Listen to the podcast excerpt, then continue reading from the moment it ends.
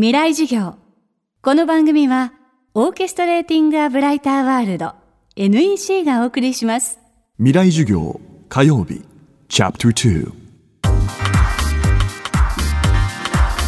未来授業今週の講師は小説家オン・ユージュさんです。オンさんは台湾で生まれ3歳からは日本で育ちました。日本語で創作活動を行い2009年に作家デビュー。去年は小説真ん中の子供たちで芥川賞にもノミネートされています。今週は2つの文化と言語を行き来するオン・ユージュさんと一緒に言葉とアイデンティティについて考えます。未来授業2時間目。テーマは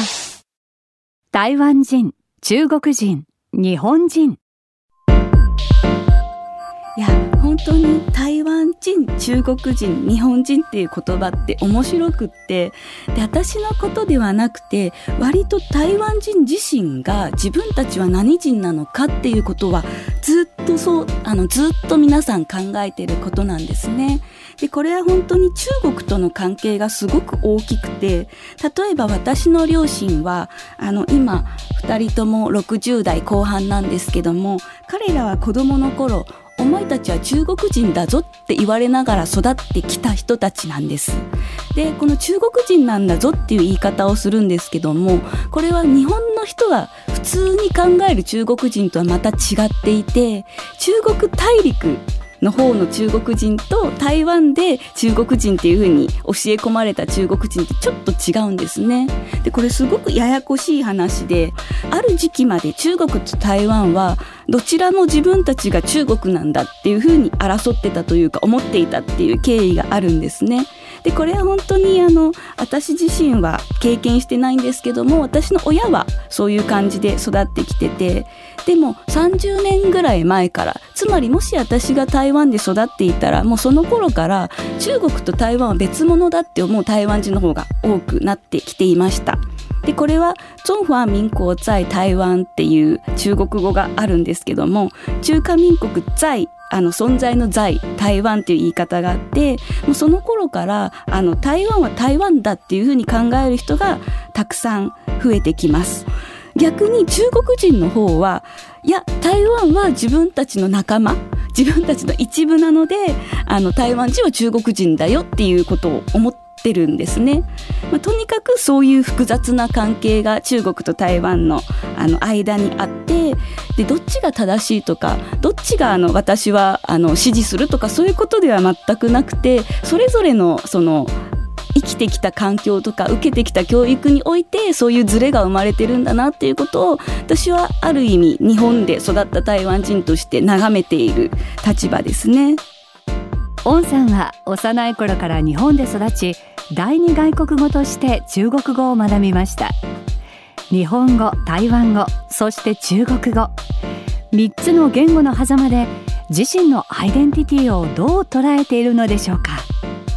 でそれを翻って自分のことを考えると中国語を話す台湾人と中国人っていうのがいて自分は日本語を話す台湾人なんですね。なのであれ私はあの彼らに対してどんなスタンスを取ればいいんだろうっていう時にやっぱりある意味すごく日本人の眼鏡というか日本人の眼差しで彼女たち彼らを見てしまうので何て言うのかそういう時に自分の立場から見えることをちょっと考えてみるとその自分が何々人っていう時ってすごく偶然に支配されてる。決してこう生まれつき私は中国人だとか生まれつき私は日本人だって断定できる立場にいない人も世の中にはたくさんいるのに割とみんなそこに縛られがちでその縛りからもうちょっと自由になれば何ていうのかお互い歩み寄れるのに俺は絶対中国人俺は絶対台湾人っていうことで火花を散らしててせっかく友達になれそうな瞬間がこう潰れていくのって寂しいなみたいなことはよく思っていました。で私自身は本当にその中国語を喋ってみようとするとどうしてもその日本語風の日本語なまりの中国語になってしまう。でしかも割と台湾にいた子どもの頃に喋っていた痕跡が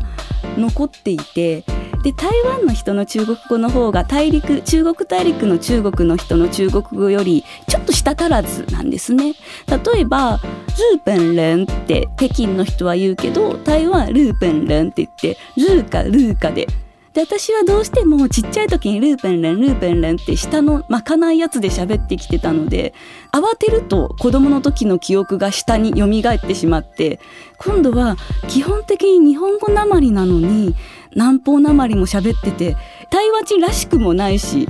中国人らしくもないしある意味日本人らしくもなくてすごくその分裂している。で私自身はその分裂自体がもう自分の個性だと思うようになって開き直ってからはまあそういう風な中国語を喋る人という感じで生きてますね。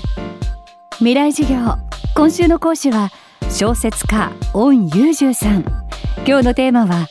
台湾人。中国人日本人でした。そしてお知らせです。未来事業東京国際フォーラム特別公開セッションを開催いたします。11月2日金曜日15時から。ゲストは小説家の真山仁さん。司会はスクールオブロックの遠山校長です。さらにその週末11月4日日曜日には早稲田大学でも公開授業があります。参加申し込みなど詳しくは未来事業のホームページをご覧ください。明日もオンユージュさんの授業をお届けします。